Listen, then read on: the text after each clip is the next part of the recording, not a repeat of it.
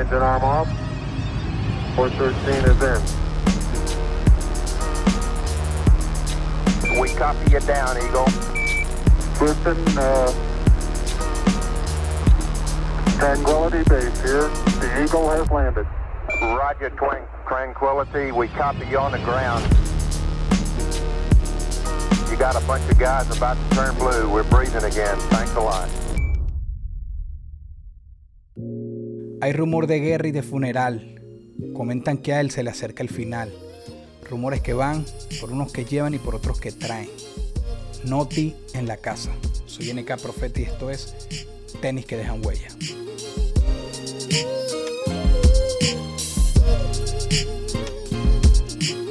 Noti, no. ¿Cómo están? Bien, bien, gracias a Dios. Aquí, tú sabes, pasando el dominguito. Yo los domingos siempre estoy aquí relax en casa. Eh, O sea que te estoy quitando tiempo de familia. nah, eh, nah, nah. Un Yo- poquito. Yo, yo trabajo desde mi casa. Yo tengo mi oficina de, Ok. ¿verdad? Este, desde casa y siempre estoy aquí. ¿Cómo es Noti? Porque esto es una conversación de una vez. O sea, leyenda, yo te escucho y y te descubrí con Dinois hace muchísimos años. Y después obviamente seguí tu trayectoria. Por cierto, ayer te estaba viendo en Instagram que pusiste rumor de guerra, que lo que uno se consigue en YouTube, pusiste rumor de guerra y un poco de versiones ahí. que ahor- ahorita vamos a entrar un poco a hablar de rumor de guerra, pero Sí. ¿Cómo es Noti con los tenis? Porque ese es aquí el punto de partida. ¿Es, es una pasión para ti o te dan igual? Mira, eh, no, no me dan igual. No me dan igual porque son el calzado, los tenis, es una, es la parte íntegra del outfit para mí, ¿verdad? De la, como decimos los boricuas, la combi. Y de hecho, eh, ayer salí y me compré unos tenis, pues estaba, hace tiempo no compraba tenis, ¿verdad? Por la pandemia. Claro. Sí se consiguen en línea, pero eh, mira, los, los, los tenis son, estaba pensando yo en eso ahorita, son la parte íntegra no solamente de la imagen del rapero o de, de la, de la persona que lleva vida urbana, por decirlo así, y, y es la parte que yo creo que más importancia tiene o la primera la primera parte de lo que se mira, ¿verdad? Cuando alguien se presenta, lo primero que te, que, que, que te van a mirar son los tenis. Después que te miran los tenis, pues miran todo lo demás, pero lo primero que la gente mira son los tenis siempre. Sí, Y sí. Desde chamaco, desde chamaco siempre he tenido una, una, una fijación con los tenis. Pero, pero pues, eh, qué sé yo, al, al pasar los años, como, por ejemplo, por darte un ejemplo, pues antes, cuando yo, de los primeros tenis duros que yo tuve fueron las eh, las Jordan 2, ¿verdad? Ok. Esto fue, estoy hablando en la escuela, escuela ele- elemental, no super, no escuela intermedia. En escuela el, en el intermedia. momento original de la Jordan 2. Sí, la Jordan 2 original. Sí, al, Jordan al 2 momento, original. al momento. Que me acuerdo que fui con mi mamá a una tienda Foot Locker y creo que en aquel momento costaban 120 dólares, que eso es, qué sé yo, hoy día son 300, casi, casi Sí. 300 dólares, ¿verdad? Basada en la inflación. Y Siempre fueron caras, siempre. siempre fueron caras, Sí. siempre fueron caras. Y, o sea, cuando, cuando, cuando yo tenía, qué sé yo, 12, 13 años, no, pues, sí, sí, do- 13, 14 años por ahí, eh, el hecho de tú tener una Jordan representaba, no tu estatus económico, porque no representaba tu estatus económico, pero sí representaba tu estatus eh, mental y, y- y presencial, ¿verdad? Tú- eso decía de ti qué tipo de persona tú eras. Y además que obviamente pues te traía, te traía eh, atracción femenina, por decirlo así, porque la- las chicas, pues, ellas saben que el que tiene Jordan no era Es que- ningún... Es que te agregaba personalidad, te daba, ¿sabes? Te subía la autoestima también y era como que, ¿sabes? Soy yo, vas con más, más Sí. power. sí tenía Pero, un, pues, un poder. Pero, o sea, y, y sí, sí, sí. Y, y lo importante de, de tener la Jordan era el diseño. O sea, el diseño de la Jordan 2, por ejemplo, eh, cuando salió, era una cosa espacial. O sea, nunca antes vista. Antes, pues, qué sé yo, quizás yo usaba Reebok y usaba Adidas, pero al salir la Jordan, 2 digo, yo soy bien fanático, hoy día, hoy por hoy, pues soy fanático de la Retro 1 bajita. El Low Top Retro 1 es mi favorito. Antes de que se, antes de que se explotara la fama que hoy tiene, porque hoy, pues, hoy, hoy, hoy 2021, el retro, el Low Dunk, lo llaman el, el Low Dunk, es de las más famosas. Sí. Y antes de eso, yo siempre fueron mis favoritas, la Low, el Low Dunk. O sea, desde Y- siempre, porque eso, eso de que las low hayan agarrado tanto poder tiene poco tiempo.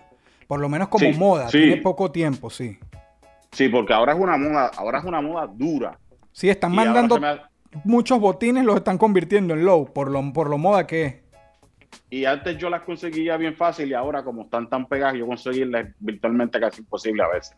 Claro. De que me, me sorprendo cuando las consigo. Digo, wow, las conseguí. Increíble, la ¿sabes? Pero, y la uso mucho. Antes, an- no sé, quizá, y volviendo un poquito, ¿verdad?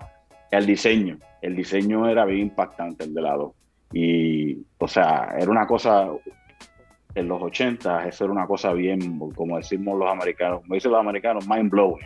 Que tú te quedabas como que, wow, cuando la veías. Y además, aunque tú no practicaras deporte, se veían nítidas. Y eso Claro. era, ¿verdad? Claro. ¿Hubo algún modelo? Ahí me dijiste que esa te, te las compró tu mamá, pero ¿hubo algún modelo eh, Sí. cuando eras niño que tú hubieses así deseado y, y no pudiste? y A lo mejor después de grande te sacas la espina, pero que las hubieses deseado un modelo en específico. Patrick Ewing.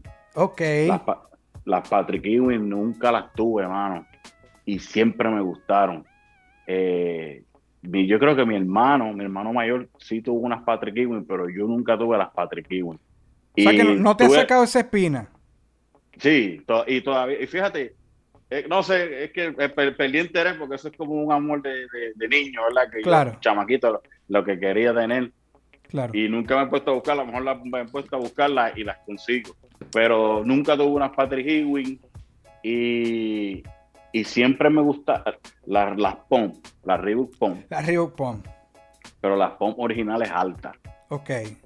Con la, sea, pelo- con la pelotica para Con la, con la pelotita de baloncesto arriba. Sí, sí. Nunca, yo no, no me acuerdo, no recuerdo bien tenerla. Siempre, siempre tiraba para Jordan. Yo ahora, yo verdad, pues, a veces ahorraba, a veces mi mamá me las compraba, pero siempre Claro. ahorraba para tener mi Jordan. Pendiente a que Jordan sacara una tenis y la compraba. Pero la Reebok Pom estaba bien encendida. ¿Sabes? Yo era un chamaquito que no podía tener más de, dos pares de, de ciento y pico de dólares. ¿sabes? Claro. Mira, Sí. eh, eh, las Ewing, las Ewing todas volvieron porque Ewing Athletic con esta moda vintage y retro está.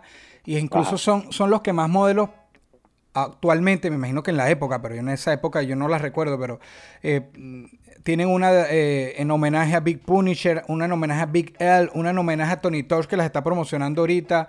O sea, ellos están on fire ahí, así que te puedes sacar la espina en algún momento. Oye, me, me- voy a poner para eso. Me voy a poner para eso porque siempre las quise, mano. Siempre quise las las siempre las quise, mano. Sí, sí. Las POM yo sé que yo tuve- llegué a tener POM después, pero las POM originales primera con la, con la bolita de baloncesto arriba, mano, eso las tendría por aquí puestas sin usarlas ni nada ahora mismo.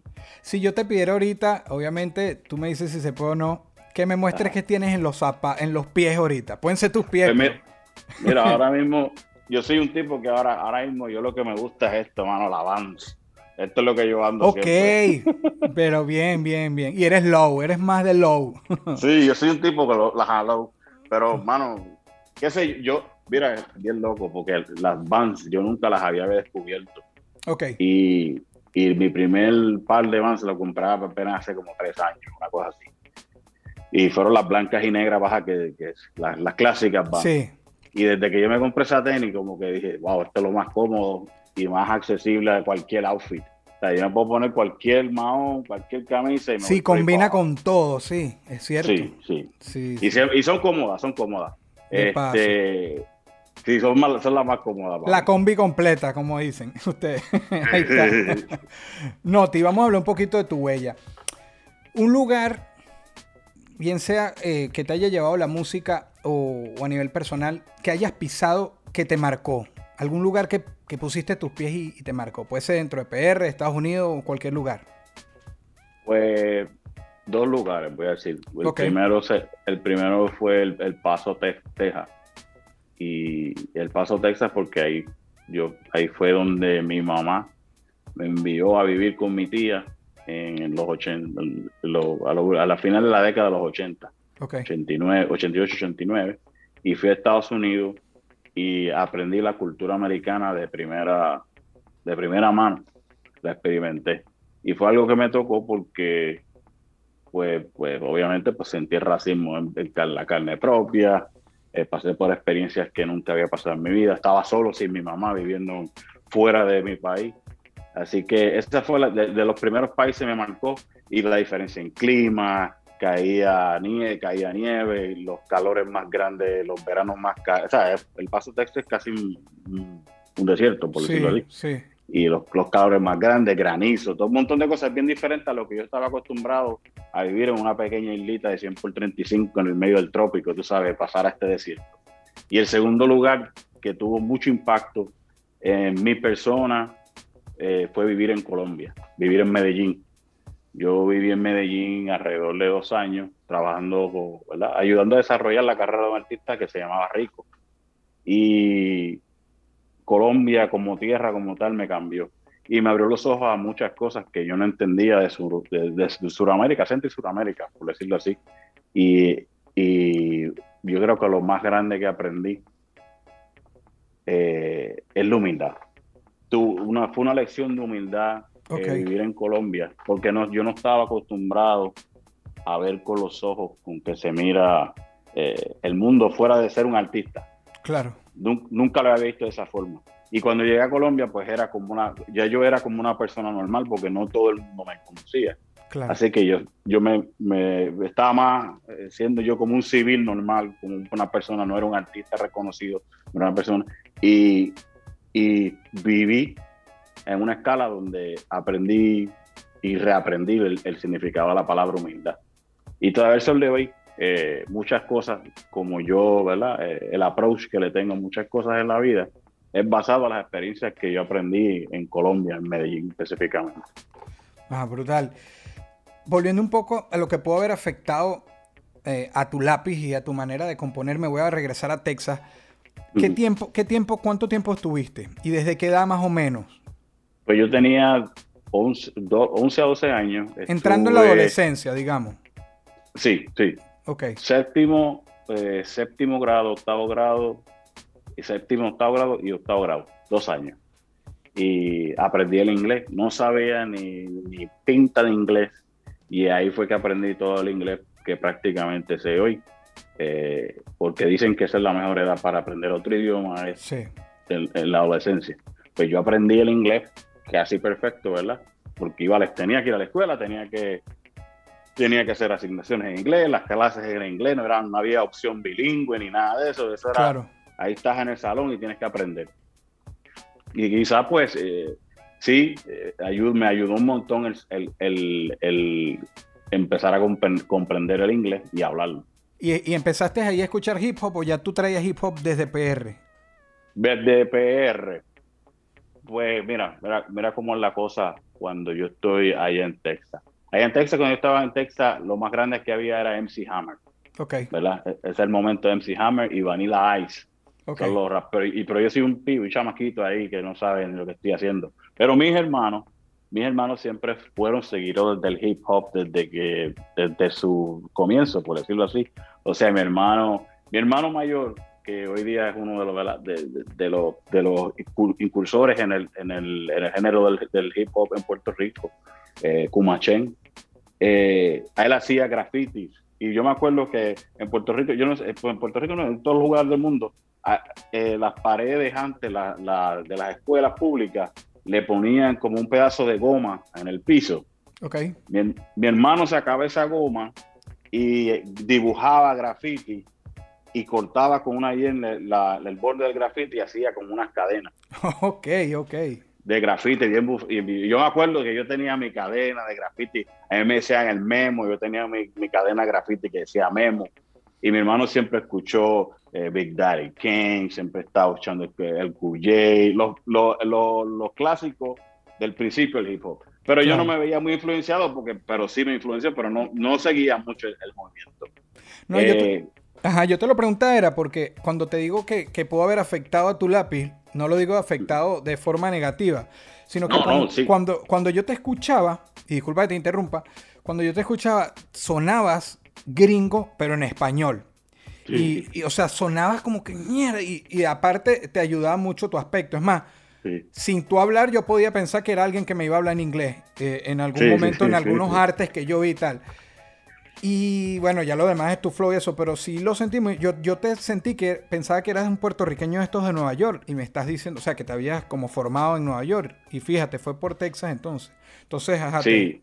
te, te- sigue ahí. O sea, Texas porque pues aprende el inglés, pero la influencia, Claro. porque mucha gente me dice, yo hablo inglés y mucha gente piensa que yo soy de Nueva York. Y yo digo, no, yo mi Sí. inglés lo aprendí en Texas, que es la cosa más loca del mundo. Pero no tengo acento tejano, que es, que es- bien diferente, que es bien loco, ¿sabes? Pero eh, influencia en mi letra, sí. Y te digo por qué. Mi, no sé cómo, cómo se explica, ¿verdad? ¿Qué, qué explicación tiene científica de cómo afecta el que tú aprendas otro lenguaje a cierta edad y quizás eso me afectó. Y el, y el tema es que yo la mitad de las cosas las pienso en inglés. ok. Y muchas de, y, y muchas de esas veces cuando estaba escribiendo, el pensamiento llega en inglés y lo- luego lo estoy traduciendo a letra. wow. Que, que sí tienes razón. Y fíjate, te voy a decir algo, es la primera persona en mi vida que se fija. O no, y yo creo que seré el primero que te lo dice, porque fue Sí, una- para sí. mí era como obvio, era como que, verga, o sea, Sí, me quedo loco que no te lo hayan dicho, pero bien. es la primera persona que me lo menciona y tiene 100% la razón. Y es, y es porque el, el- proceso de pensamiento mío siempre ha sido 90% inglés. Yo pienso en inglés porque, no sé, aprend- se me quedó esa costumbre y del inglés cuando estoy escribiendo cualquier cosa, lo que sea, lo estoy traduciendo al español. Y, y obviamente, pues, no sé, este, el escuchar, el escuchar en español de novelas y libros, como que, pues, el- la selección de, vo- de vocabulario es mucho más grande. Pero Claro, siempre el pensamiento amplio. empieza en inglés y, y se traduce a español. Claro. Bueno, brutal. Sí, sí. Sí, un momento unboxing, el momento unboxing. No vamos a destapar unos zapatos. Es el unboxing de Noti. Si pudieras sacar de ti, destap- te destapamos un momento y puedes sacar de ti algo que te destaque, una cualidad, una habilidad, para compartirla con un familiar, un amigo, un fanático. ¿Qué sería? Que te destaque, algo que, que, que- que compartirías de ti. Eh, yo, sé, yo, yo sé escuchar. Ok, Eh, he aprendido a escuchar. He desarrollado la habilidad de prestar atención. Y, y es algo que me impresiona a mí ahora porque quizás antes no, no tenía la paciencia, porque era falta de paciencia lo que no tenía. Y no prestaba atención a muchas cosas. Y algo, y, y a través de verdad, después de muchos años he entendido que yo soy bien, mi, una de mis, de mis cosas que mejores tengo es prestar atención, escuchar. Y esto lo traigo como el sentido de escuchar a otros. Mucha Claro. gente me trae, me traen problemas a mí y me piden consejos.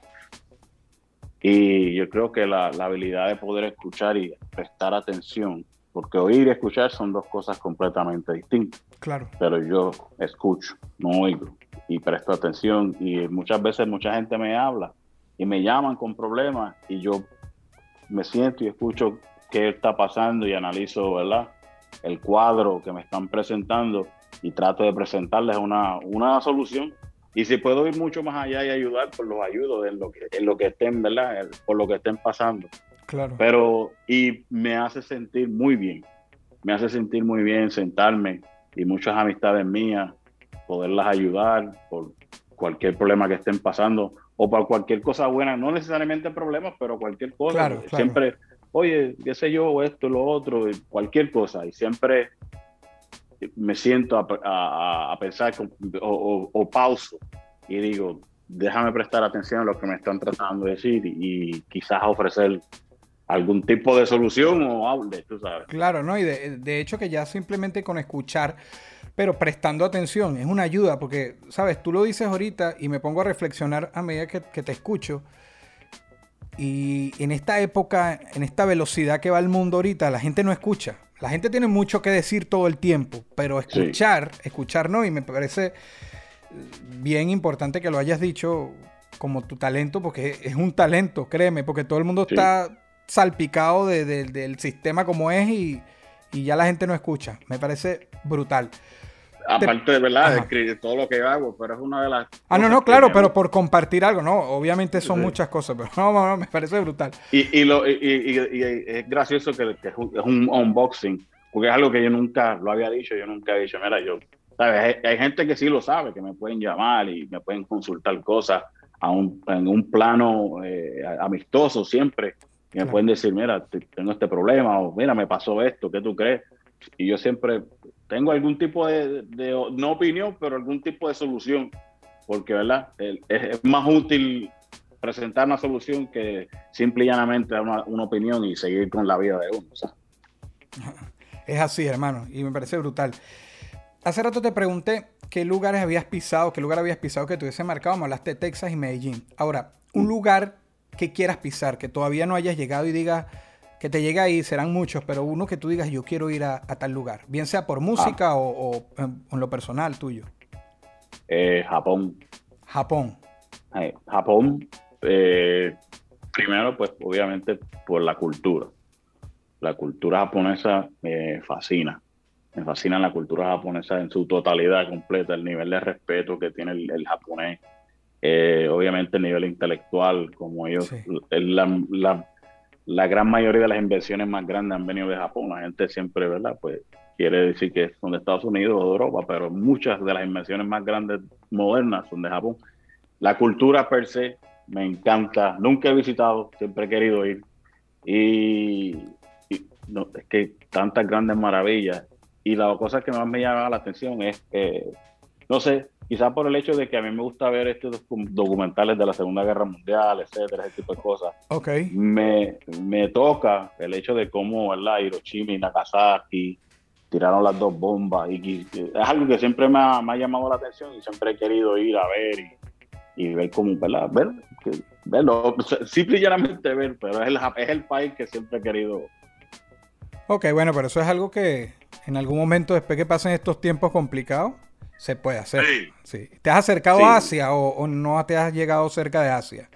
No, no he llegado a Asia, este, no, no, ni a Europa. Fíjate, yo nunca, o sea, fíjate que cuando nosotros, cuando el reggaetón, o sí, que era el underground, cuando era el underground, después se convierte en el reggaetón y estalla y se convierte en uno de los géneros, ¿verdad? De más, de más audiencia mundial, etcétera.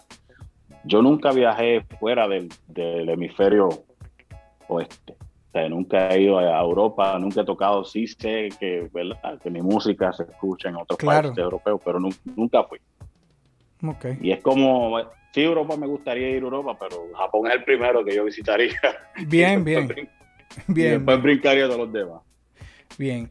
Eh, antes de hacerte par de preguntas que tengo ahí. Quisiera entrar en, para que no se me vaya a escapar, en, en tener un tema himno. Eso eh, lo puede desear muchas personas. Y en tu caso no fue tampoco el 100 hit, ¿cómo es que se dice? Cuando es un solo éxito. Tú estuviste en muchos éxitos. en inglés, ¿cómo se dice? En inglés para que me des clases ahí de inglés. El, el One Hit Wonder. Eso, One, Hit Wonder. Me, pegan una y no... Pero tener un himno es otra cosa. Y Rumor de Guerra es un himno para el hip hop, para el reggaetón. De paso, se amplió. Ayer cuando pusiste los ejemplos estos que pusiste en tu Instagram, de paso hasta en otros ritmos.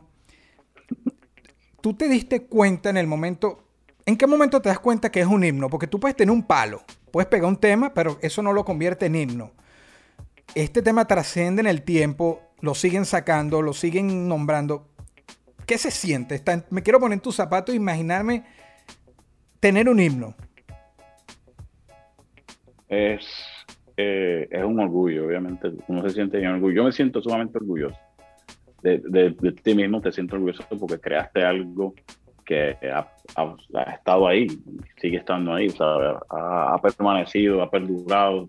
Pueden pasar el tiempo y, todavía está ahí eh, presente, la gente lo escucha y eso, pues, la primera sensación es un orgullo el orgullo de que yo creé algo que al sol de hoy todavía está vigente y la gente sigue apoyándolo.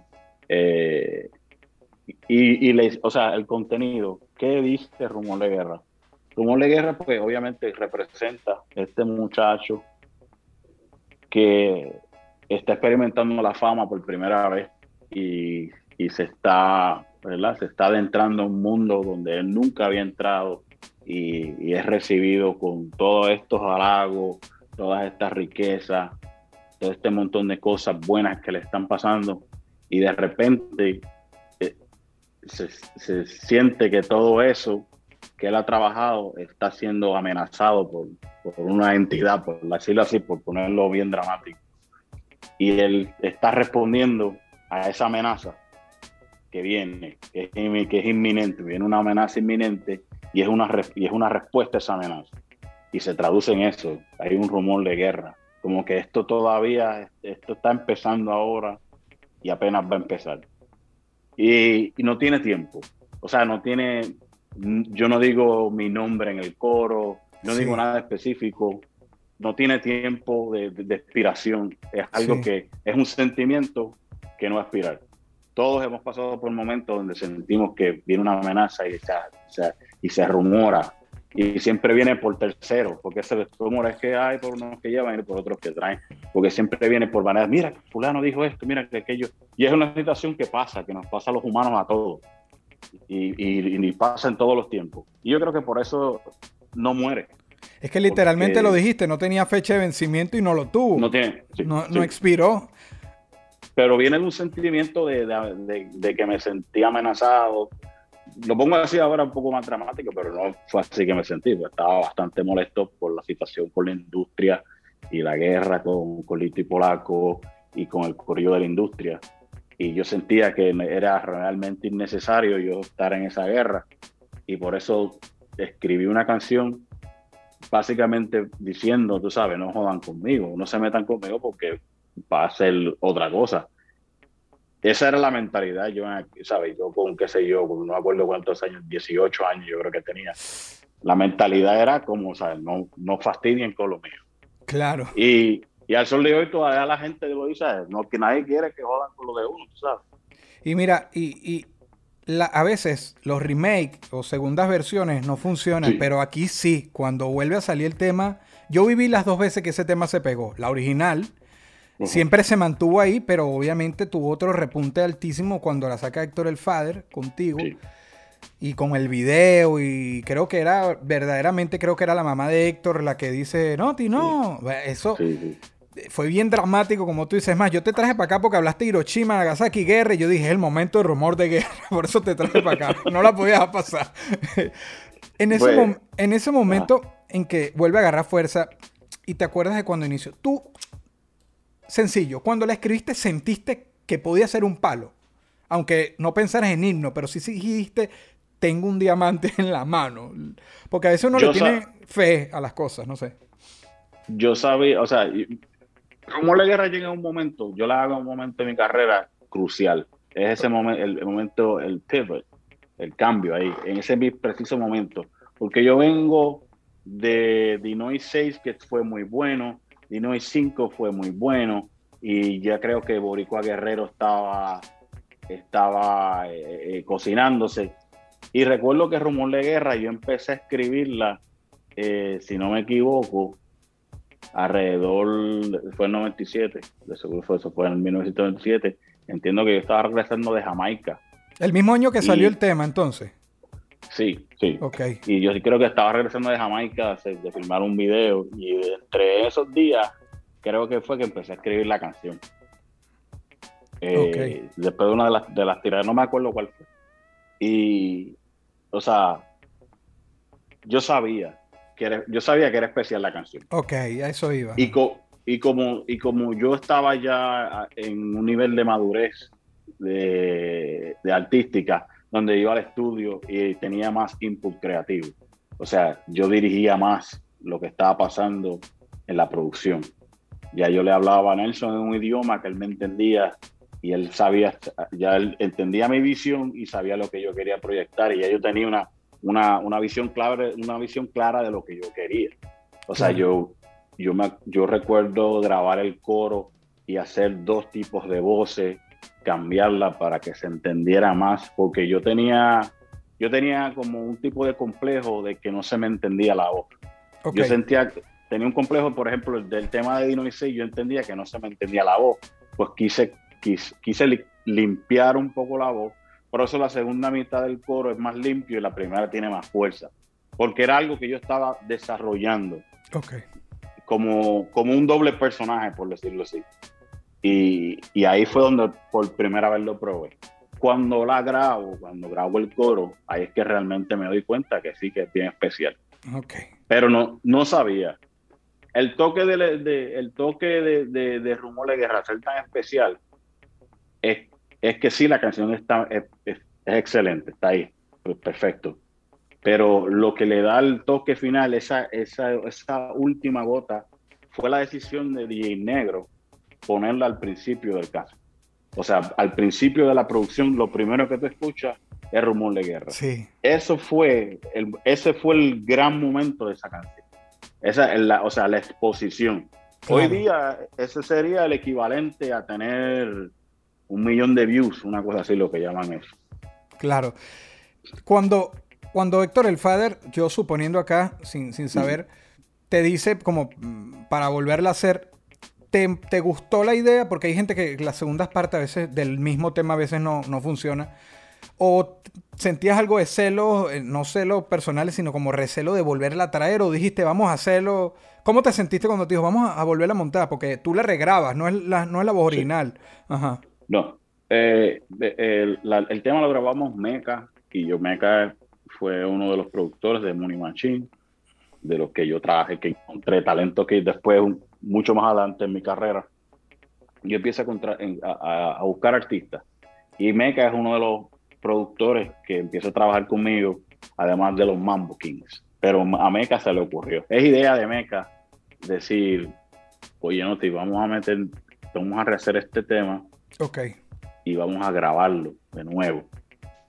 Y como la conexión que yo tenía con Meca era, era, era bien intensa en cuestión de que sabíamos lo que queríamos en cuestión de producción, yo confié en su visión.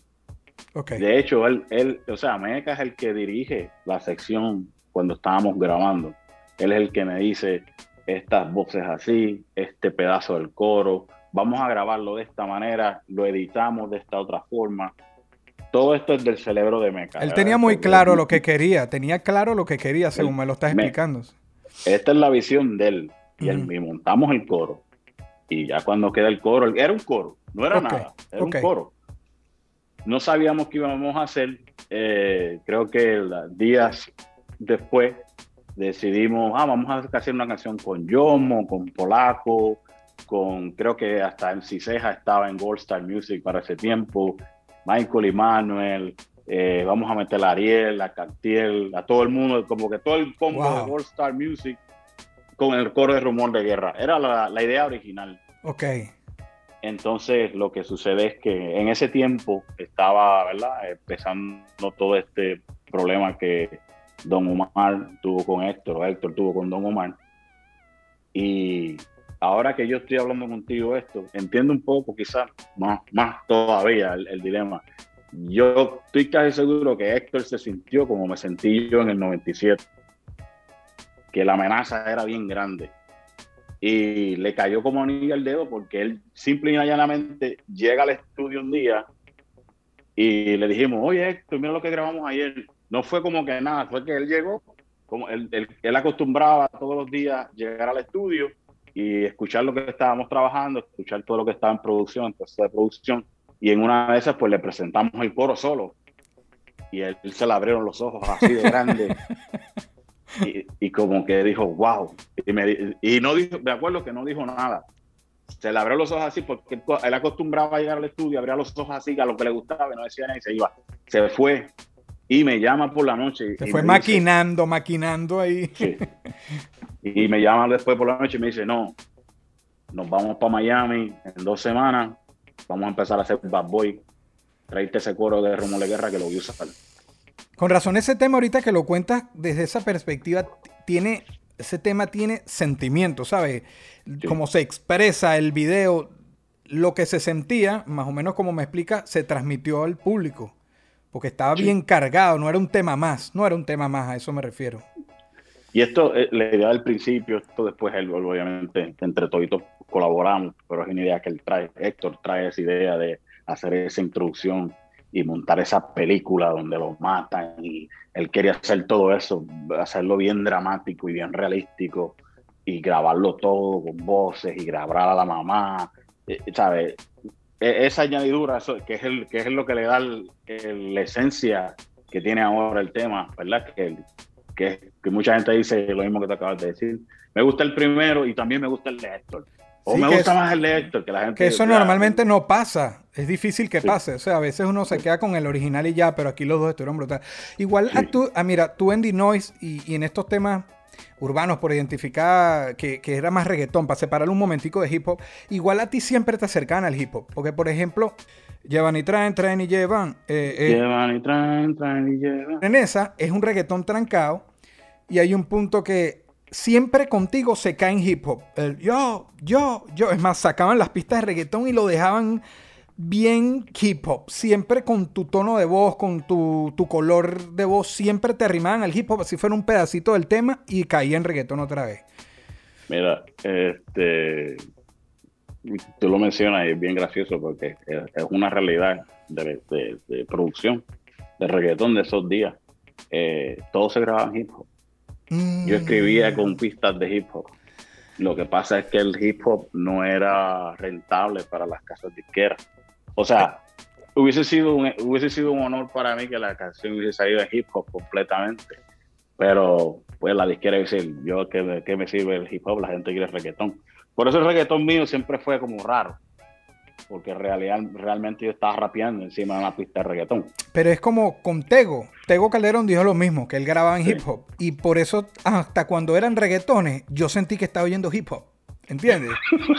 es muy loco. Era, el cerebro se confundía, pero era como... O sea, la, la, la, métrica de rima mía siempre fue hip hop. Sí. Y, y la variación de flow y de estilo siempre fue hip hop. Lo que pasa es que al final, pues Nelson y yo nos sentábamos y hacíamos un reggaetón, porque hay que vender esta, ¿sabes? La disquera no nos va a decir, no, eh, ¿qué es esto? Pero, siempre. Pero DJ Nelson siempre también respetó un poco de hip hop, porque en The Flow, en sus discos había hip hop y él entendía que tenía que ponerla comercial, entonces te la empezaba como que venía una matazón de hip hop y después caía el reggaetón y después te volvía a lanzar. Entonces a uno, yo que estaba buscando hip hop en español, sentía que ese era lo que, ese era mi hip hop en español, ¿me entiendes? Sí, sí, Porque eran las maneras, eran los intros, los outros. No, brutales. Y hablarlo contigo, yo estoy aquí disfrutando, hermano. Mira. Eh, eh, te escucho, es gracioso, ¿verdad? Pero así es. Y es más, te cuento más, o sea, el mismo Héctor el Father, el mismo Héctor grababa con la pista de Lean Back de Fat Joe. ¡Wow! Casi todos los temas. Casi todos los temas. Héctor tenía que grabar. Héctor, tú le podías hacer. La, el, Héctor, de, por, hablarle de, cómo él creaba y cómo, cómo hacía la pista del. Eh, sacaba un coro. Él siempre tenía un diseño o un concepto de un coro que era lo que era el corazón de la canción. Así el coro, estructuraba así, ajá. Lo estructuraba. Y entre él y Lele elaboraban la letra y qué sé yo. Pero siempre que iban a grabar, grababan con la pista Lean Back. claro, se llenaba era de, esa energía y le metía, qué brutal. Sí, sí, salía con esa pista Lean Back y después tú le quitabas la pista Lean Back y la hacíamos la red. Pero sí, es por eso que el flow se oye. Esto es hip hop, lo que yo estoy escuchando. Pero ¿por qué tiene reggaetón? Es por, es por eso que viene. claro.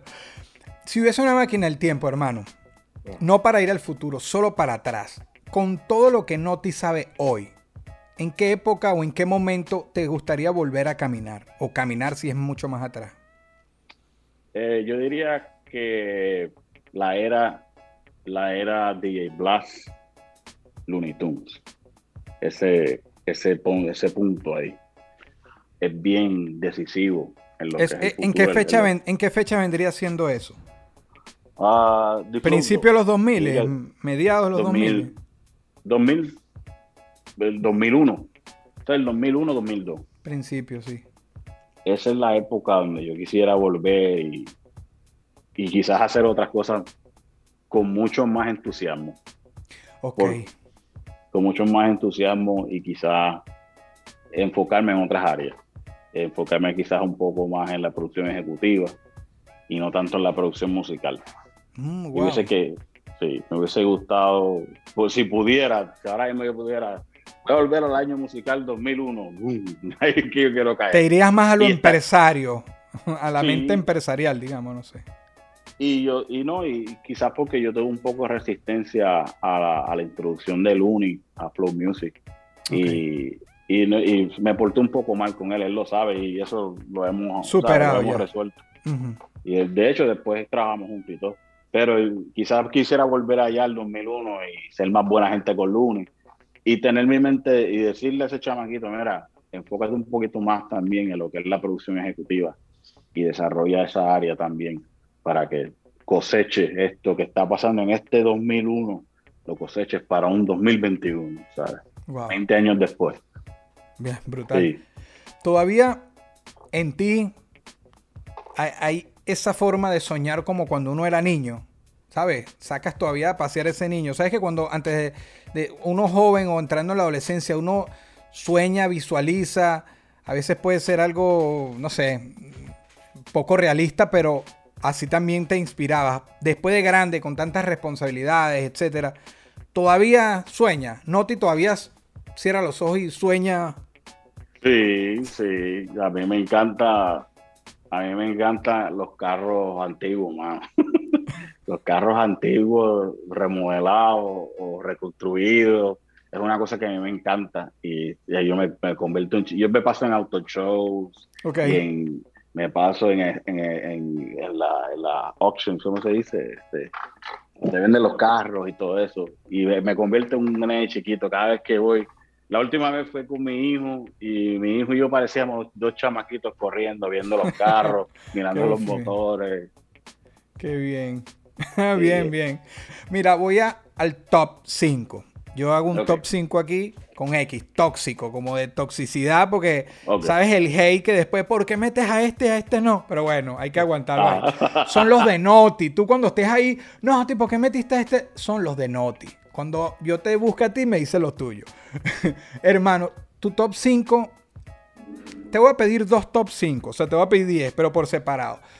Ok. Top 5 reggaetón, top 5 hip hop en español de Noti. Dilos en el orden que quieras. Dime 5 reggaetoneros y 5 raperos que a Noti le gusten. Cinco reggaetoneros. Hay que decir, hay Daddy Yankee, tengo que decir de reggaetón. Tengo que decir a Tego.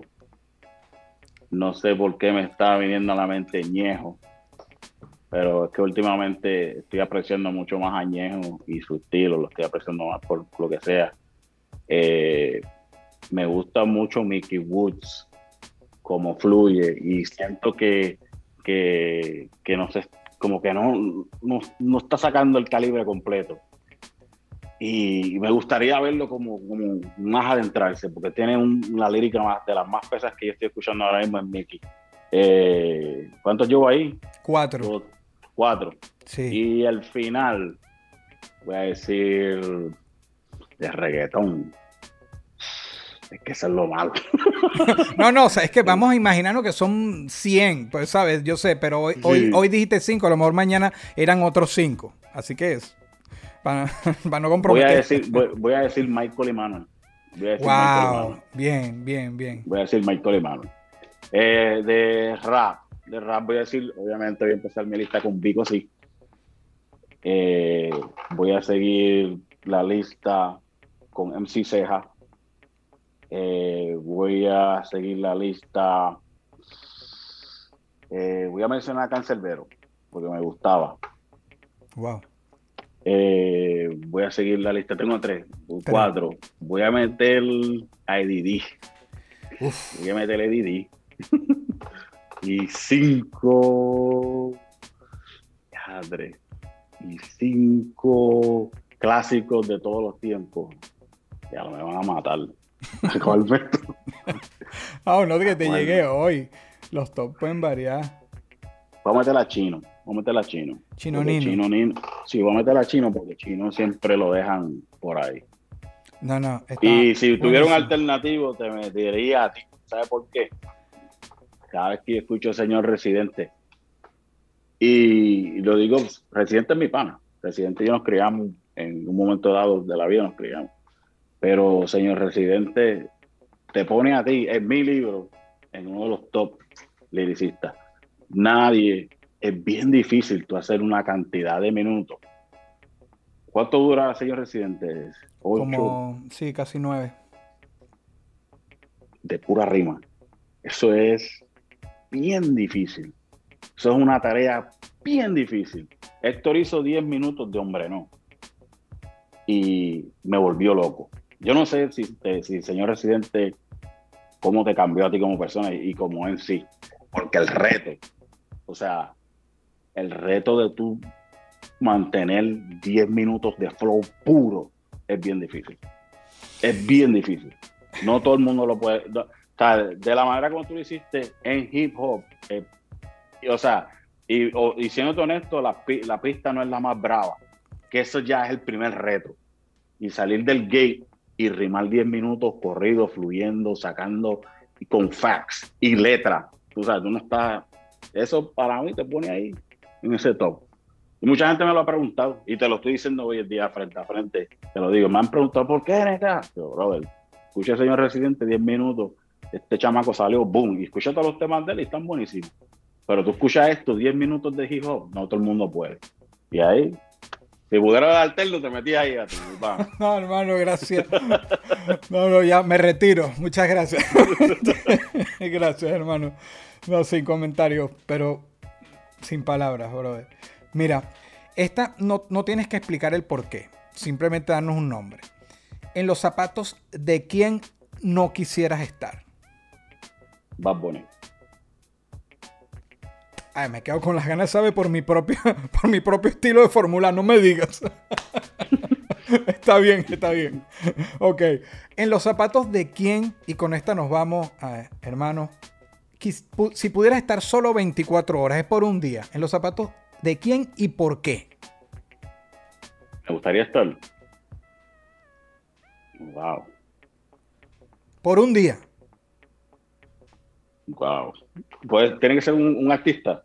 No, no, lo que tú quieras. Puede ser lo que tú quieras. Incluso alguien que, ya no esté en vida, ¿sabes? Un personaje de, la historia, etcétera.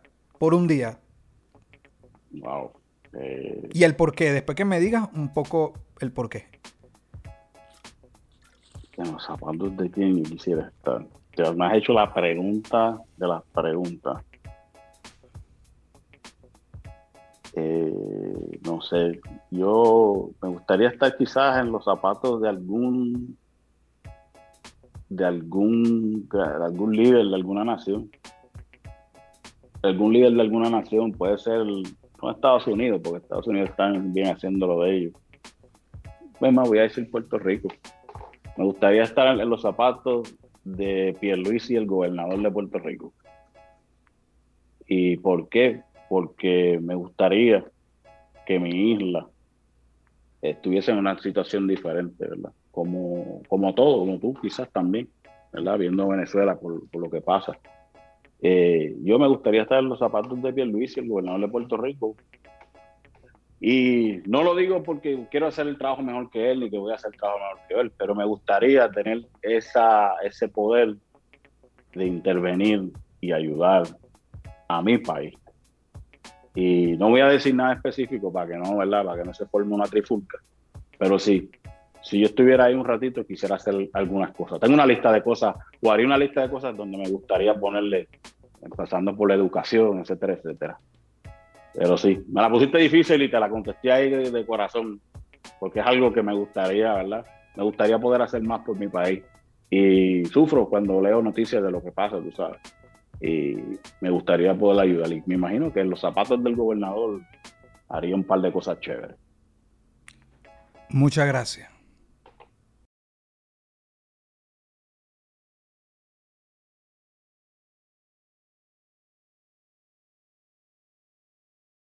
Esto fue una producción, fue una de producción. El Corillo Inc. Distribución digital, campañas y crecimiento en YouTube y Spotify. Te inscribimos en Nazca. Trabajo con ellos. Escríbenos. Elcorilloin.com. DJ Pijama. Producción ejecutiva. Y para cerrar, este servidor. NK Profeta Under Family. Porque lo que importa de la huella es quien la dejó.